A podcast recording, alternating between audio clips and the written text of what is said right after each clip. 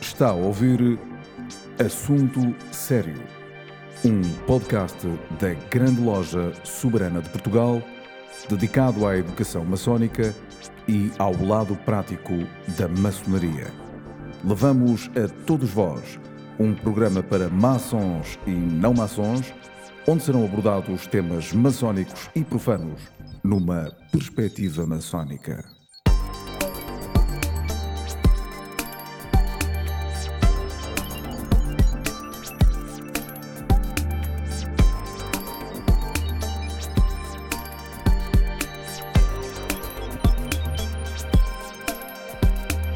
Sério é um podcast da Grande Loja Soberana de Portugal. Apresentamos este podcast semanalmente, fica disponível durante toda a semana e é dedicado a, a toda a sociedade, seja portuguesa, seja estrangeira. Estou a lembrar-me do Brasil, onde muita gente nos ouve, muitas pessoas eh, têm correspondido àquilo que nós eh, todas as semanas dizemos que é se querem conversar connosco, se querem enviar sugestões, mandem para o nosso e-mail podcast arroba glsp.pt. Uh, GLSP são as iniciais de Grande Loja Soberana de Portugal. Mas também para Angola, Moçambique, enfim, núcleos uh, de portugueses espalhados, espalhados pelo mundo. É transversal a toda a sociedade, repito, portanto é para maçons e não maçons.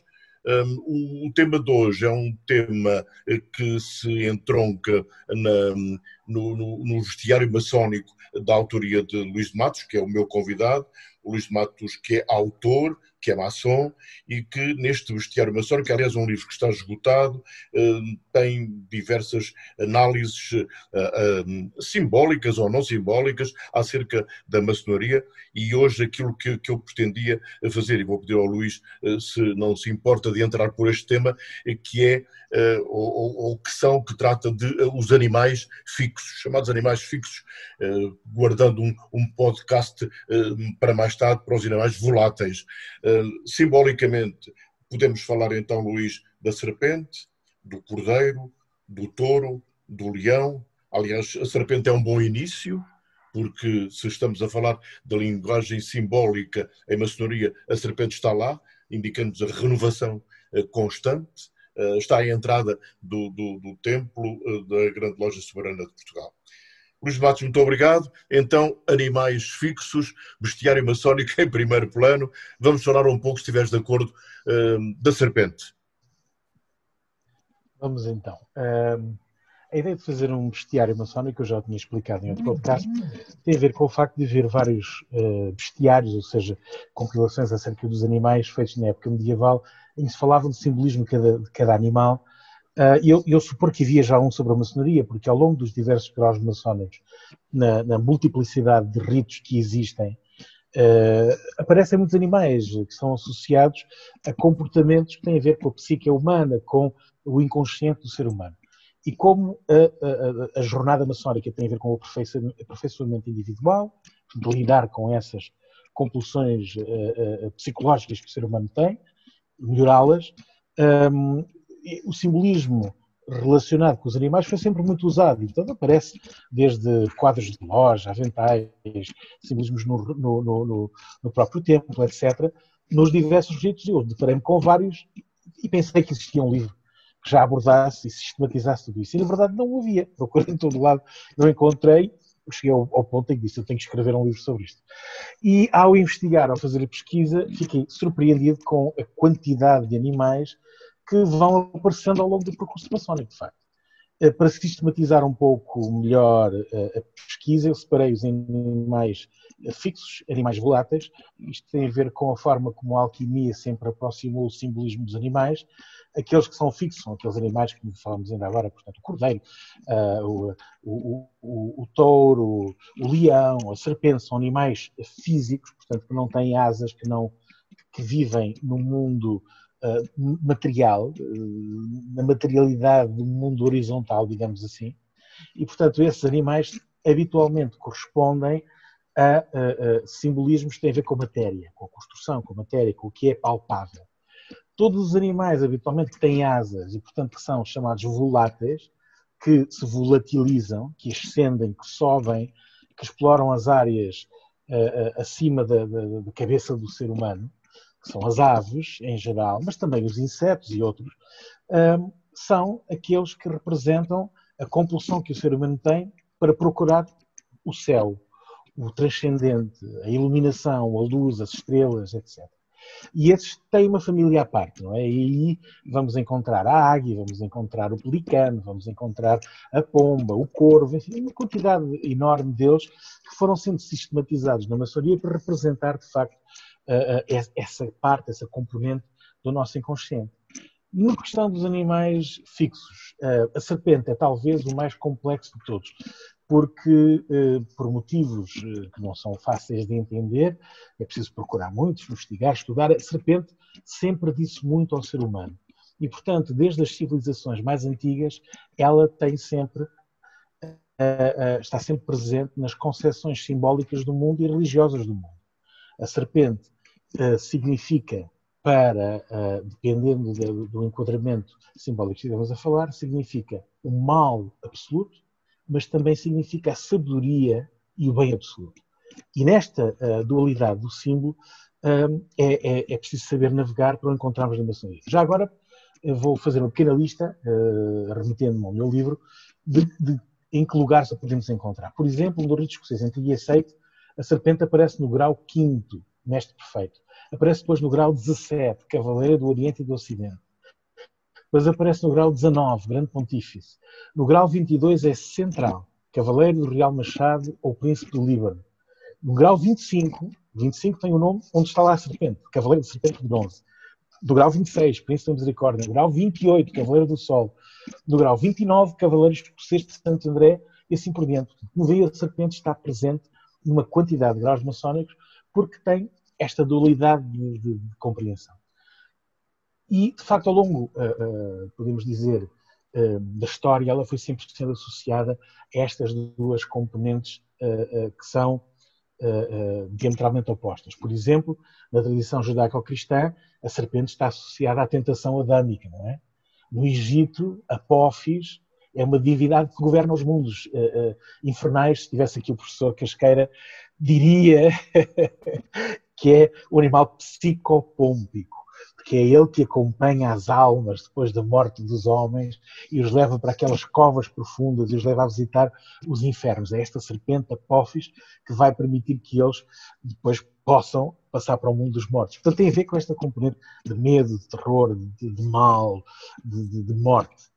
No entanto, nós encontramos, por exemplo, a serpente de Quetzalcoatl, por exemplo, os aztecas, que é aquela que encarnou por amor aos homens e que viveu entre eles por exemplo, que já é uma forma uh, muito diferente de encarar o que é serpente. Uh, uh, mesmo na, na, na, na, mitologia ligada ao hinduísmo, encontramos, encontramos a serpente Ananta, encontramos a Kundalini Tântrica, por exemplo, encontramos as Nagas e, e, e toda a família dos sábios de Naga, que querem dizer exatamente o contrário, são os sábios, são aqueles que têm a, a, a os segredos que, que, podem ajudar a humanidade a avançar. Portanto, é muito interessante perceber isto. Mas a serpente, a serpente é, é, é tão influente na história da evolução do ser humano que ela está intrinsecamente ligada a, ao próprio alfabeto. Nós vamos encontrar a serpente como sendo a origem glífica, ou seja, do, do desenho da letra S. O, aquele barulho que ela faz, serpentinho, dá origem a uma série de palavras que começam por S. Este, este, este silvar da serpente vai resultar no S que conhecemos, que efetivamente é um glifo da serpente. Mas não só, por exemplo, na sua versão Ouroboros, que é aquela versão em que a serpente morde a própria cauda, fazendo um círculo completo, e que é mitologicamente extremamente importante, vai aparecer ligada, por exemplo, aos relógios de sol. Os relógios de sol que têm um, conjunto de 60 graus, onde uh, uh, portanto, o marcador marca a sombra e vai marcando as horas do dia. E nos relógios de sol mais antigos, esse, esse, esse, segmento do arco é habitualmente desenhado como uma serpente. Ela tem a ver com a passagem do tempo. Quando ela faz o percurso completo dos 360 graus, ela morde a própria cauda e é, na verdade, vamos até dizer, isto é, isto é autêntico, que é, é, o que vai resultar no, no, mostrador circular dos nossos relógios. que é, portanto, a continuidade do tempo num círculo que começa nas 12, dá a volta e volta outra vez às 12. Esta serpente Ouroboros representa a, a, a, continuidade infinita das coisas em ciclos permanentes. Mas, por exemplo, a letra G, a letra G também é uma serpente, em que uhum. ela, em vez de morder a própria cauda, ela parte de um centro, faz um raio da abertura do círculo e depois dá a volta completa. É uma letra extremamente importante na maçonaria. Depois há um glifo extremamente interessante que tem muito a ver com a serpente e com a forma como ela nos interpela, que é o ponto de interrogação. Se pensarmos bem, um ponto de interrogação representa aquela serpente que está elevada, estão a ver em Marrocos, nos países do Norte da África, em que tem, os encantadores de serpentes sopram uma, uma flauta e ela levanta-se de um cesto, e quando se levanta ela prefigura uma interrogação.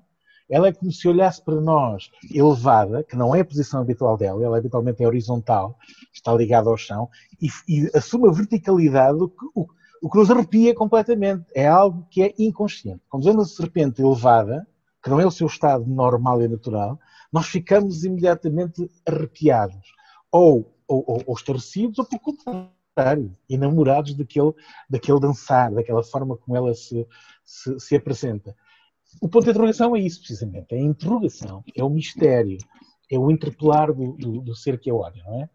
Depois, claro, é, é extremamente uh, antiga a serpente, uh, uh, ligada, por exemplo, às questões do erotismo. Um, ela está, quase todas as deusas primitivas estão ligadas à terra, à fertilidade, têm sempre uma associação à serpente. E, e, esta pode ser demonstrada, inclusivamente, em culturas extremamente longínquas, como as que estão nas, na, nas ilhas de Indonésia, que estão na Micronésia, por exemplo, cuja, cuja uh, ah, um, como é que podemos dizer, influência cultural de outras culturas é, é, muito limitada. Então, eles próprios encontraram este significado uh, arquetípico para o que significa a serpente. Uh, um, a serpente também é, é, é, é uma expressão do abstrato. Eh, quando o ser humano olha para a serpente, ela é quase o, o seu antípodo evolucional. Enquanto que o ser humano é vertical, como eu tinha dito há pouco, a sua coluna vertebral uh, está verticalizada, a serpente tem uma coluna vertebral idêntica, mas está horizontalizada. E mais do que isso, quando o ser humano olha para ela, ela é uma linha no chão, uma linha inexpressiva, uma linha uh, que não tem, quer dizer, não tem princípio nem fim, é uma linha. E quando essa linha se move, torna-se uma abstração geométrica difícil de entender pelo cérebro. Eh, porque ela é entendida realmente como uma linha e não como um ser. Quando depois a vemos mover, temos que conseguir integrar na nossa compreensão do que estamos a ver esta contradição entre a linha e um ser vivo. E isto, em todas as culturas, criou uma quantidade de mitos e de ideias muito interessantes. Por exemplo, na cultura uh, uh, associada ao nosso país, sabemos que as serpentes escondem mistérios. E mistérios muito sérios. Todas as mouras encantadas são serpentes disfarçadas. Em todo o país existem imensas lendas onde encontramos tesouros escondidos, guardados por serpentes, que na verdade são as mouras encantadas. É? É preciso desencantá-las, como é óbvio. É? Um, e, e, e, conquistar a serpente, que é na verdade aqui uma figura erótica, é conquistar o mistério, é conseguir eh, ser, eh, é conseguir ir mais além daquilo que aparece, eh, enfim, como, como, como uh, aparente, é? é? conseguir penetrar o mistério. E talvez por isso, Luís Matos, o, o, o, ser humano teme a, a serpente ou respeita a serpente. Completamente, não é? Respeita, teme-a e se a conseguir domesticar, porque o animal selvagem não consegue, consegue conviver com ela, é, é um poder extraordinário ser aquele que doma as serpentes, não é? Portanto, ser aquele que consegue com que elas façam aquilo que ele pretende. Não é? Mas, claro, é, é uma dúvida que, que, se arrasta desde o paraíso, não é? É claro, é hora. Notem que é de tal maneira, é de tal maneira uh, intrínseca esta ideia, não é? Que uh, uh, um, de, logo desde o princípio da história do cristianismo, se tentou associar a serpente a este, a este processo de, de, iniciação, ou seja, de, de, do surgimento de um ser novo a partir de um ser antigo porque a serpente larga a sua pele, renova-se sozinha, não é? E uh, há um mito muito antigo que aparece no Antigo Testamento, onde vemos Moisés que procura curar, procura curar o seu povo, uh, que é que, está cometido diversas aflições, e a forma como uh, Eva lhe diz para fazer essa cura é a seguinte: ele deve uh, fazer uma serpente de bronze, que é o símbolo de todos esses males, e uh, crucificá-la numa, numa, vara muito alta, em forma de T, que é evidentemente uma cruz, e, e pedir ao povo que, quando sinta qualquer tipo de aflição ou de doença, olhe para essa cruz e diga: esta aflição, esta doença está crucificada naquela cruz, por isso eu hei de conseguir vencer.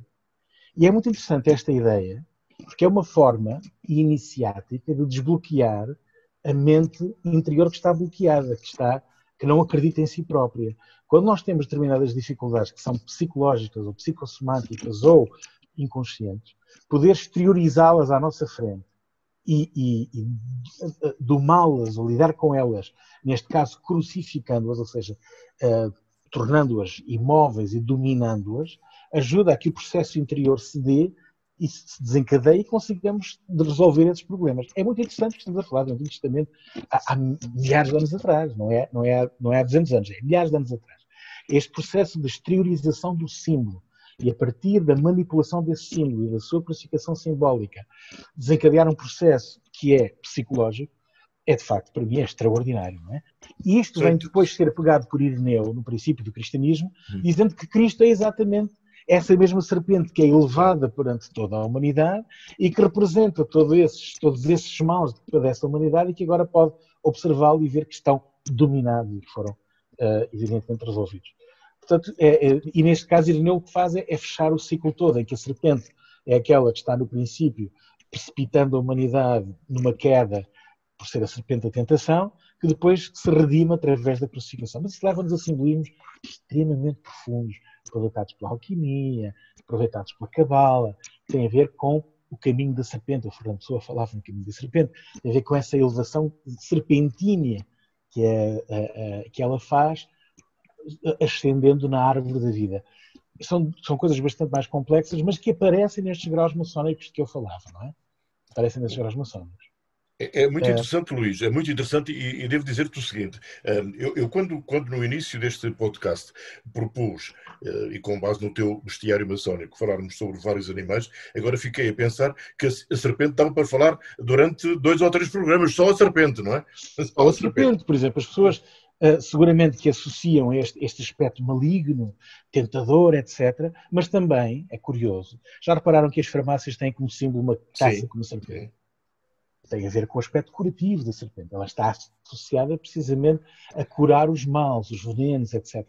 Uh, o símbolo da Organização Mundial de Saúde é precisamente uma serpente enroscada numa, numa vara é, é parte do caduceu de Mercúrio, não é? Deus, precisamente, que faz a ligação entre o mundo físico e o mundo espiritual. Uh, portanto, ela tem, tem sempre esta, esta noção. Agora, uma coisa que muitas vezes as pessoas não, não se apercebem é que, do ponto de vista simbólico, a, serpente, portanto, no seu estado natural horizontal, representa os instintos humanos uh, não dominados. Portanto, tem, são instintos que têm uh, uma parte importante, ehm, inconsciente, e que agem por, por trigger, portanto, porque há um, há um estímulo e eles agem automaticamente, independentemente da vontade da mente. Esse é o estado da serpente horizontal.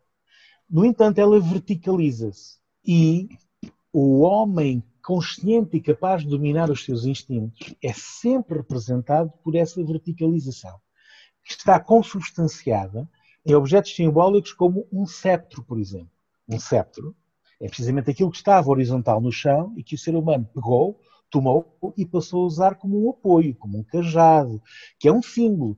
Lá, mais uma vez, quando voltamos a, a Moisés, há uma cena uh, muito conhecida que vem nos, no, no, nos Dez Mandamentos, toda a gente conhece, em que o faraó não é? Uh, uh, vê Moisés a tirar uma, uma, uma, um cajado para o chão, ele transforma-se em serpentes, e, e os sacerdotes de, do, do, faraó dizem, mas nós fazemos o mesmo, e atiram cajados ao chão que também se transformam em serpentes.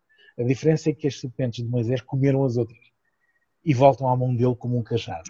Portanto, esta verticalização de qualquer coisa que estava horizontal é uma imagem profundamente interessante, porque é a verticalização do homem como ser, na nossa história como humanidade, que vai permitir, o facto de ser bípede, vai permitir o desenvolvimento dos, dos, dos nossos, das mãos, dos membros, etc., de tal maneira que vamos conseguir dominar e trabalhar com o mundo à nossa volta.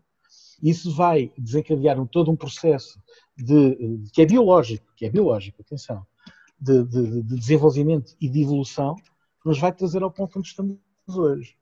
Se fôssemos horizontal e rastejássemos pelo chão, e há, e há seres humanos que simbolicamente rastejam, nós, nós dizemos muitas vezes isso, quando alguém perdeu, perdeu tudo na sua vida, está a rastejar, está no chão, temos que ir lá dar-lhe a mão e, e levá-lo outra vez.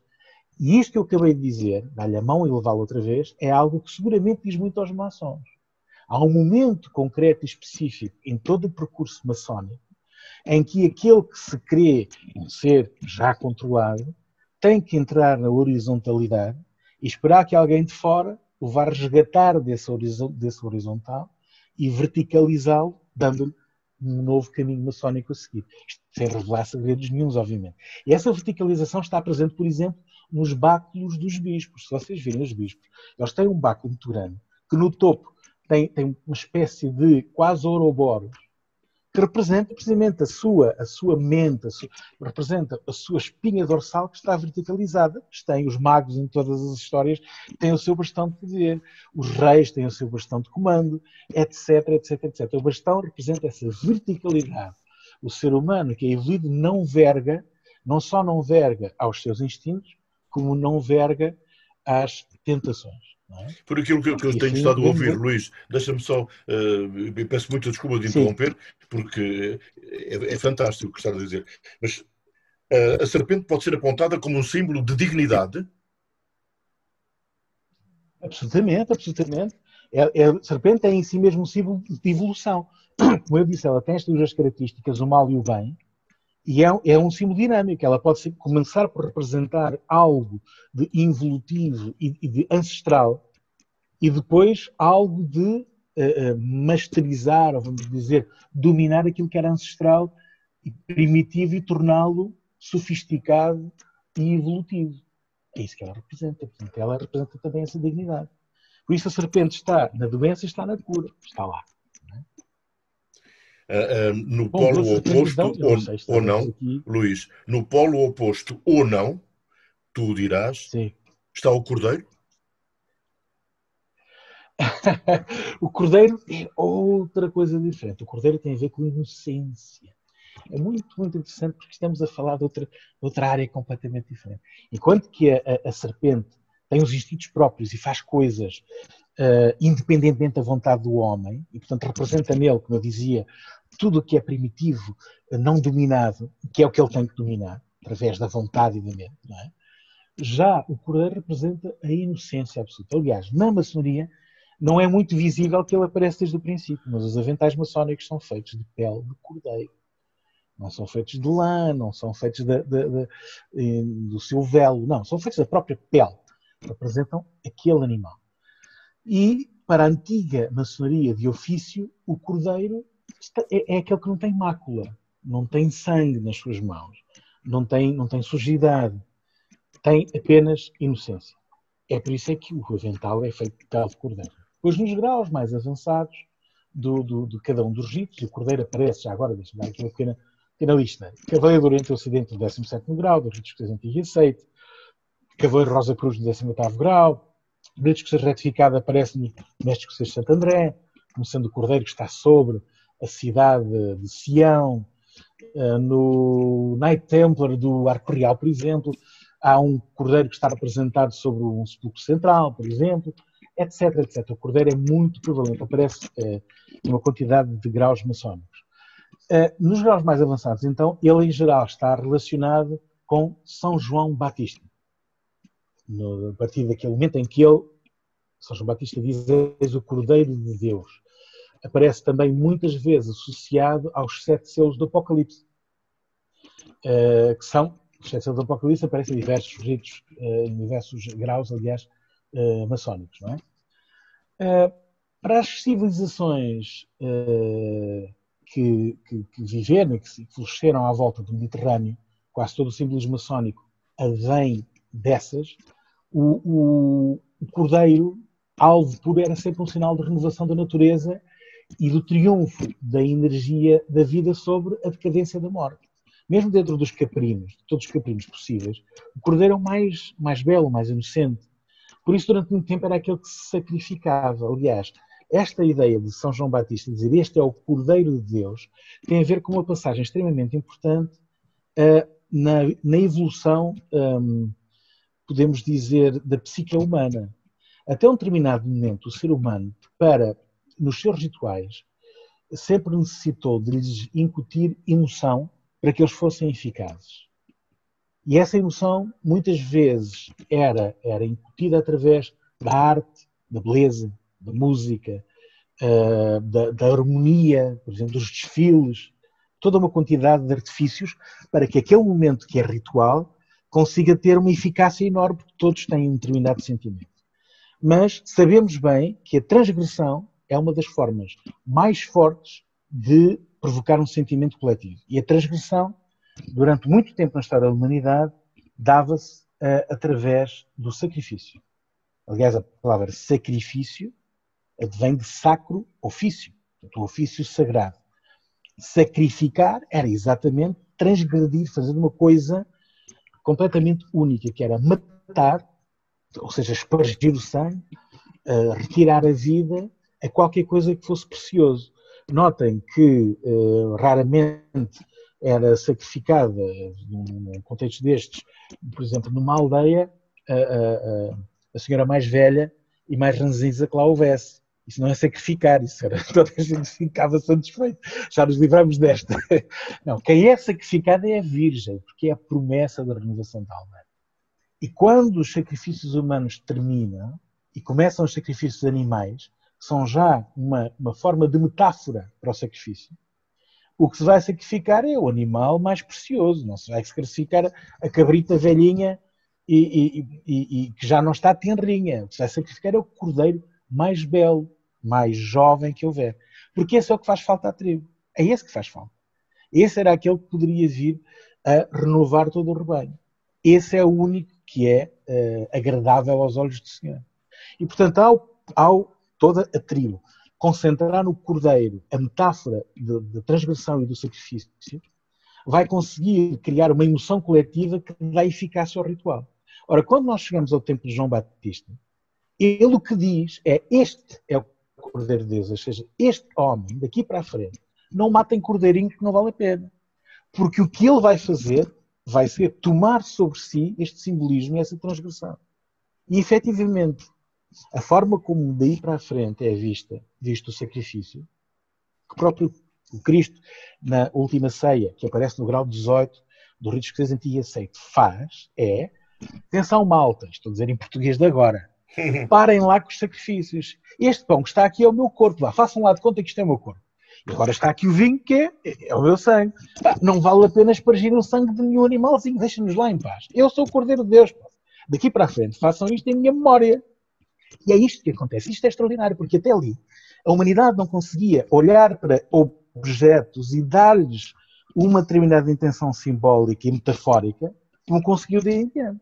Ainda hoje assistimos a, a, podemos dizer, ritos menos sofisticados, rituais menos sofisticados de religiões mais ligadas à terra, onde espargir o sangue continua a ser fundamental se o ritual não funciona. A galinha preta, há mil coisas que eu podia citar aqui. Todos eles estão num nível ritualístico inferior à metáfora do poder pegar em dois objetos que, são, que são, continuam a ser muito importantes e sacrificiais. O pão, o trabalho que dá a fazer o pão, o cultivar, o, ir, o, o, o, fazer a colheita, o tratar todo o grão, tudo aquilo para poder conseguir fazer o, o vinho. Vocês estão a ver o trabalho que dá a fazer o vinho? As colheitas anuais, se correr tudo mal este ano não temos vinho. Portanto, é um sacrifício igualmente. A, a, aquela parte da transgressão está ali. Não são é materiais que uh, possam perder a vida por isso. E, portanto, esse momento em que São João Batista diz este é o Cordeiro, de Deus é extremamente importante porque vai significar um pulo na evolução do ser humano extremamente importante. Extremamente importante.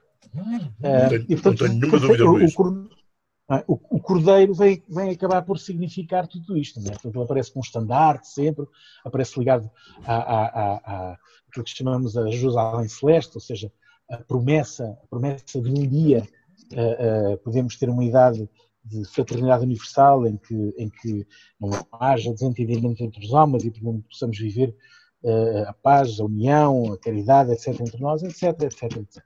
E está, como digo, presente em muitos dos, dos graus maçónicos. É? Eu não sei se já estamos vamos avançar. no final do nosso tempo, ainda temos mais um ou dois. Vamos, vamos avançar. Ah, eu posso é? sugerir eh, na sequência o, o, touro, não sei se estás de acordo se não, mas seria uma boa hipótese bem, já a seguir. O touro. E é o outro touro, contraste, não é? No rito de antigo e aceite, grau 23, chefe do tabernáculo, cavaleiro da serpente no grau 25, cavaleiro do sol no grau 28, eh, por aí adiante, até o cavaleiro do real segredo no grau 32. Não é? Ah, no ritos retificados está no quarto grau. No, no, arco real é um dos símbolos distintivos das 12 tribos de Israel e assim por diante. O, o touro está sempre ligado à força, à masculinidade e à fertilidade. Ele, ele representa a impetuosidade do, do, dos instintos. Uh, podemos lembrar-nos, por exemplo, do Minotauro que guardava o labirinto. Uh, e, e, e, assume em muitas culturas o lugar como semental, quer dizer, é, é digamos que é a componente uh, erótica do carneiro. Enquanto carneiro é, é írmio, tem a ver com o fogo, mas é, é, é, é muito inocente, o, o, fogo que fertiliza, que renova a natureza, é o do, o. É sempre considerado isso, não é? Um, por exemplo, eh, no tempo de Salomão, uh, havia 12 touros que suportavam, uh, três a três, o mar de bronze. Estava logo à entrada no, no pátio, né? onde estava a água lustral. Uh, por exemplo, uh, o touro de Osíris, uh, no Egito, e o boi tinham um, um disco solar entre os seus chifres, era muito associada à chuva que fertilizava a terra.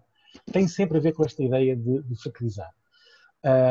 Depois, ele aparece muito ligado também a, a Mitra, um, quer dizer, de origem iraniana, e terminava, eh, os cultos de Mitra terminavam com o sacrifício do touro, e talvez mais importante do que isso, reparem, há pouco falava no sacro ofício, antes de, de, da crucifica, de, perdão, do sacrifício do cordeiro, o animal que se sacrificava era o touro, uh, era muito importante que aquele, aquela transgressão que se faz ao matar o touro fosse depois compartilhada e depois desse sacrifício a carne do animal era partilhada por toda a comunidade. Estes rituais mitraicos ainda, quer dizer, nos chegaram aos dias hoje a partir da Pérsia, é verdade, mas também a partir de migrações que vieram do Oriente para o Ocidente, no meu caso das, dos visigodos, por exemplo.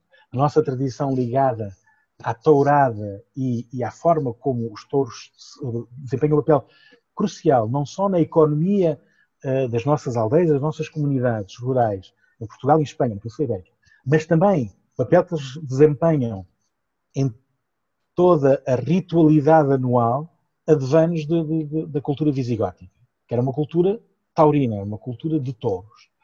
Uh, é interessante verificar, independentemente do, do, gostarmos ou não destes cultos antigos, quando vemos uma tourada, o que nós estamos a ver é a energia primordial criadora do touro, que entra num círculo, que é eminentemente simbólico, como é evidente. Quando estamos a falar da arena, estamos a falar de um círculo simbólico, onde está o cavaleiro, que vai procurar fixar essa força no centro desse círculo. Vai procurar dominar essa força. E isto é uma imagem que nos lembra, por exemplo, São Jorge e o dragão. Essa capacidade de fixar uma, uma força indomável, não é verdade? Portanto, o, o, o culto de Mitra estendia-se pelo Império Romano, não é? Uh, a, principal eh, festa era o Natalis Solis, ou o Sol Invictus, celebrava-se a 25 de dezembro, e o que comemorava era precisamente a vitória da luz sobre as trevas, a partir do solstício de inverno, que é uma das festas importantes, de facto, para, para a maçonaria. Um, enfim, podemos ir muito mais longe, pois temos touro associado a Lucas, foi, foi Santo Irineu, no século II, uh, associou os diversos animais aos diversos evangelistas, porque nessa altura já se tinha uh, uh, já se tinham compostos quatro evangelhos que são canónicos, e portanto a cada um deles ele foi associar uma das partes da, um, da esfinge. A esfinge tem quatro partes: a águia, o touro, o homem e o leão. E cada um dos evangelistas tem precisamente estes atributos. Ou seja, ele vai compor um símbolo muito antigo, mitológico, e vai associá-lo às, às, quatro mensagens centrais que iriam inaugurar este, este novo ciclo da humanidade. Um, portanto, lá temos o, o, o, o, touro associado a Lucas. É? Um, segundo Jung, por exemplo, o sacrifício do touro representa psicologicamente o desejo de uma vida dedicada ao espírito que possa permitir ao homem triunfar sobre as suas paixões animais primitivas. Uh, e aqui, neste sentido, uh, estamos a falar mais uma vez de uma força que é uh, totalmente inconsciente, que é natural ao homem e que se sobrepõe à vontade. E todo o trabalho do touro é sobrepor a vontade humana a esta força primordial e praticamente incontrolável. É? sendo, sendo simples, sem ser simplista, creio eu. Eu, eu, eu creio que sim, mas há aqui. Queria, antes, antes, de, antes de chegar ao Leão, antes de chegar ao Leão, e talvez pelo, Deus, pelo, pelo leão. encerraríamos este podcast, mas ainda queria uh, insistir um pouco mais. O touro ligado à sim. maçonaria, o que, o que é que, o, simbolicamente, o que é que representa? Portanto, o touro vai nos aparecer em, em diversos graus maçónicos. Sim, uh, sim. Uh, representando, exatamente, representando ou a, um dos aspectos da esfinge, ou representando posteriormente uh, as, um, as, diversas fases uh, da iniciação. Uma delas é essa do, do, do instinto uh, inicial criador, não é? Por exemplo, cada uma das tribos de Israel, que são 12, cada uma tem um símbolo e uma delas, que é a de Efraim, tem como símbolo touro e por isso ela vai aparecer no tabernáculo, na, na, vai aparecer no Cavaleiro do Sol e assim por diante, não é?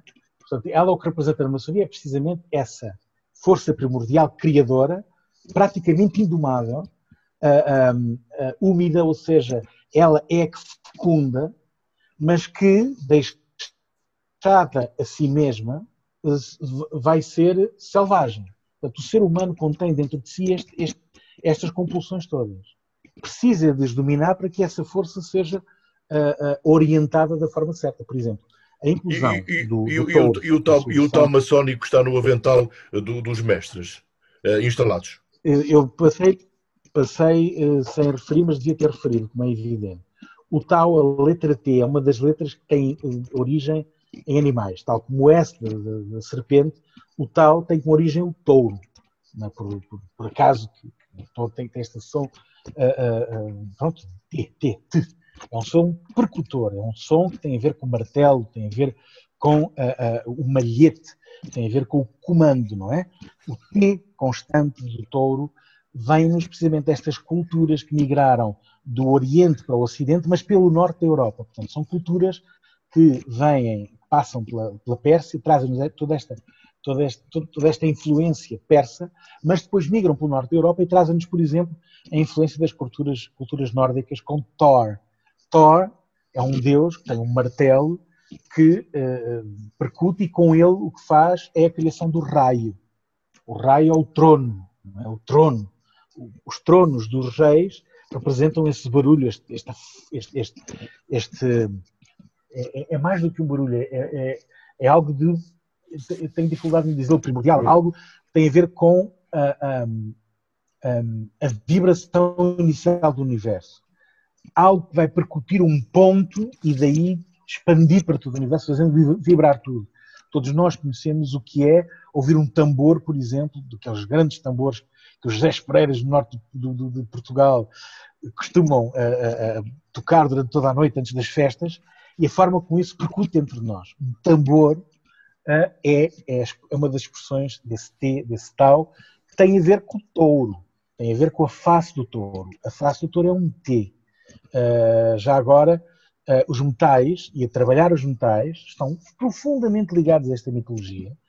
Uh, trabalhar os metais era, era, de facto, uma das profissões que, tal como a maçonaria hoje tem um simbolismo e uma série de segredos próprios, trabalhar os metais sempre teve. Uh, os metais foram sempre essenciais para as culturas europeias, indo-europeias, não só para as armas, as espadas, as, as, adagas, etc., mas para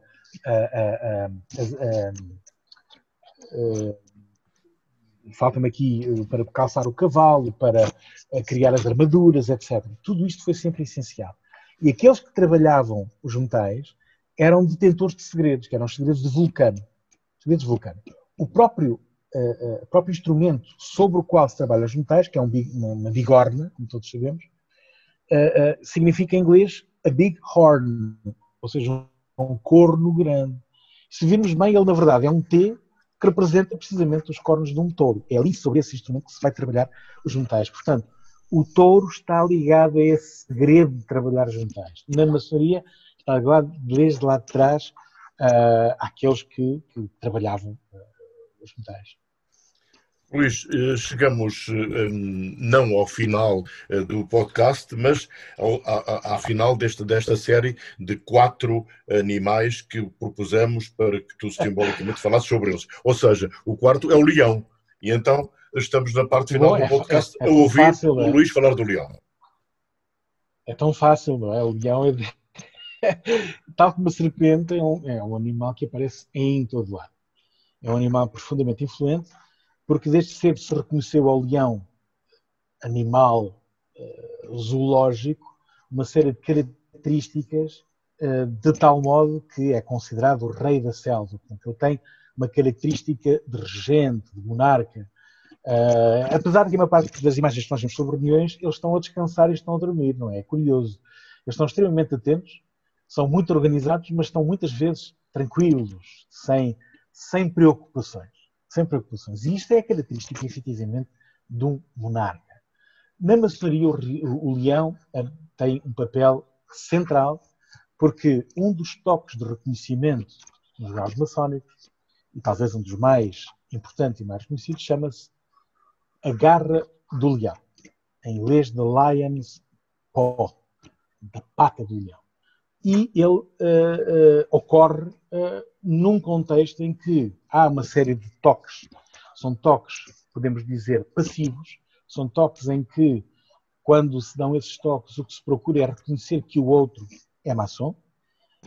Quando se passa à garra do leão, são toques ativos. É um toque que o que faz é a tal verticalização do outro. E, portanto, é um toque onde se infunde qualquer coisa no outro, mais do que simplesmente pedir que o outro se reconheça.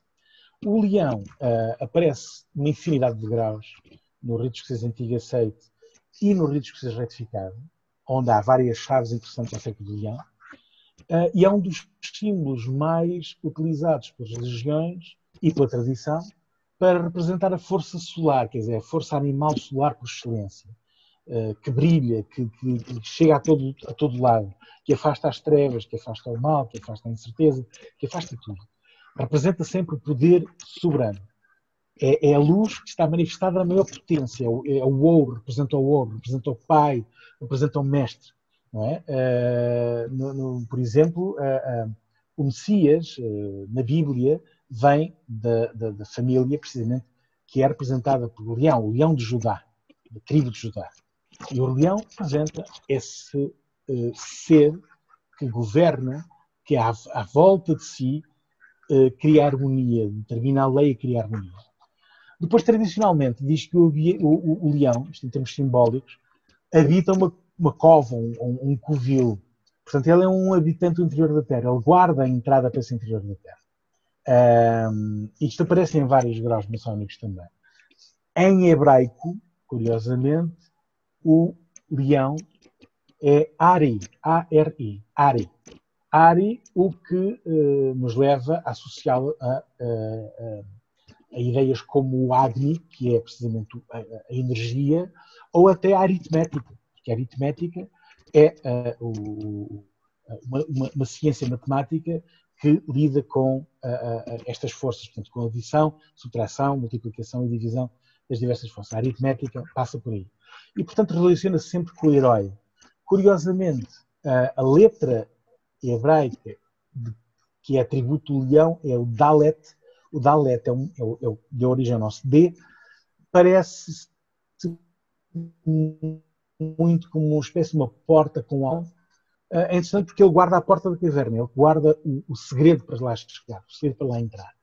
A história de Hércules passa por uma série de episódios relacionados com o leão e com o leão Judá. Um, são, são extremamente interessantes e ajudam-nos a, a, ligar o herói à força uh, do leão. Uh, e o de leão um, domina o poder de dar a vida e é vitorioso sobre a morte. Nos bestiários medievais perpetuava-se uma, uma, lenda que afirmava que a leoa dava à luz as suas crias mortas, mas ao fim de três dias, lambendo-as, dava-lhes alento e vida outra vez. Era uma lenda que se cria, que se imaginava que era verdadeira, não é? Depois temos aqui uma coisa muito curiosa e interessante, é que no simbolismo alquímico, e há muito simbolismo alquímico que vai influenciar profundamente a maçonaria, o leão está lá presente porque ele representa o primeiro agente uh, do dissolvente universal. Os alquimistas, entre outras coisas, procuravam um, uma determinada matéria que dissolvesse tudo o que havia, tornasse líquido tudo o que é sólido. E isto uh, uh, procuraram, encontraram uh, e desenvolveram a ciência dos ácidos. E há um determinado segredo alquímico chamado leão verde, que é precisamente um desses, um desses, um desses ácidos. Ora, isto só, só para fazer uma pequena, uma pequena gracinha, os nossos três principais clubes em Portugal têm todos símbolos que estão profundamente ligados à alquimia e à maçonaria. O leão, verde, a águia, que trataremos outra vez, e o dragão, que ainda há pouco tratamos, da serpente, a qual alada, e portanto uma componente ígnea, é o dragão. Não, é? não, será por acaso. E, portanto, qualquer destes três clubes, quando vão buscar o seu simbolismo, vão buscar esta ideia. É muito interessante. É curioso que alguns estudos, eu agora não consigo uh, ser mais preciso, mas mostram que as primeiras famílias que fundam, nomeadamente o Benfica e o Sporting, têm muitos maçons na sua componente. No Porto, eu neste momento, de facto, não sei. Mas seria uma investigação interessante a fazer. Há uma influência grande do simbolismo futebolístico, realmente, e na, na, nos clubes, uh, que parte da maçonaria. Aliás, eles quase todos são fundados numa época em que a maçonaria é profundamente ativa e, e, e, e muito uh, ligada precisamente ao desporto, à, à educação, etc, etc, etc. Portanto, o leão verde é um dos segredos maçónicos mais interessantes. Uh, depois, uh, só para terminar, uh, o leão que está ligado à entrada da tal caverna, para René Guénon a caverna representa algo mais do que simplesmente uma caverna, representa as concavidades do coração. Portanto, o leão que guarda essas, essa caverna está a guardar uma centelha divina que está no coração de todos e que está escondida. Só é possível reativá-la entrando nessa via cardíaca ou via do coração guardada pelo leão. Portanto, o leão prefigura exatamente isso. No caso uh, dos místicos do século XVIII, que deram origem à maçonaria retificada, eles uh, faziam experiências, experiências concretas, faziam meditações, etc. E havia um acontecimento que está retratado em diversos dos seus diários, que é a manifestação dessa centelha divina. E essa manifestação, a que eles chamavam la chose, ou seja, a coisa, porque não sabiam definir de outra forma, era um trondo enorme, parecia um raio que se manifestava à sua frente e que os deixava assustadíssimos. E esse trono e essa chose que se manifestava, eles chamaram-lhe leão, precisamente. E porquê? Porque representa essa, essa face de, de, um animal com uma juba exuberante que parece os raios solares, incontemplável, tal como de facto nós não conseguimos, não conseguimos contemplar o sol ao meio-dia. Se olharmos para o sol, temos, somos obrigados a desviar o olhar. O leão é esse sol na sua exuberância máxima. É? é? a manifestação dessa luz interior que todos temos e que está fechada, escondida, uh, oculta por véus que é preciso desvendar até chegarmos ao leão que lá estará à nossa espera. Não é? Muito bem, Luís de Matos, estamos no final do nosso tempo. Aliás, já os cedemos um pouco, mas ouvir-te é sempre bom e, portanto, hum, eu acho que não temos qualquer dúvida em dizer eh, que, naturalmente, tiveste foi pouco tempo para falar de coisas tão importantes e tão sérias. Uh, guardaria para um próximo podcast os animais voláteis. Hoje o Luís de Matos falou nos animais fixos, sobretudo na serpente, no cordeiro, no touro e no leão. linguagem simbólica, como é evidente, mas que vem referir aqui mais uma vez que não estamos sozinhos na natureza, não estamos sozinhos na humanidade. O Bestiário Maçónico é um livro esgotado, da autoria de, de Luís de Matos. Se quiserem, há a possibilidade de o adquirir através da, da, da, da, Grande Loja Soberana de Portugal. Portanto, aproveitem o nosso endereço, podcast glsp.pt e encomendem o livro porque eh, faremos o livro chegar às vossas mãos. Neste assunto sério falou-se sobretudo de dignidade. Eu queria terminar um, ehm, pedindo a Immanuel Kant que me ajude a falar de dignidade. E ele diria assim: no reino dos fins ou dos objetivos, tudo tem ou um preço ou uma dignidade. Quando algo tem um preço, pode ser substituído por algo equivalente. Por outro lado, tudo que se acha acima de qualquer preço e por isso não admite equivalência, compreende uma dignidade. Muito obrigado, Luís de Matos. Uh, voltaremos para a semana com um novo assunto sério.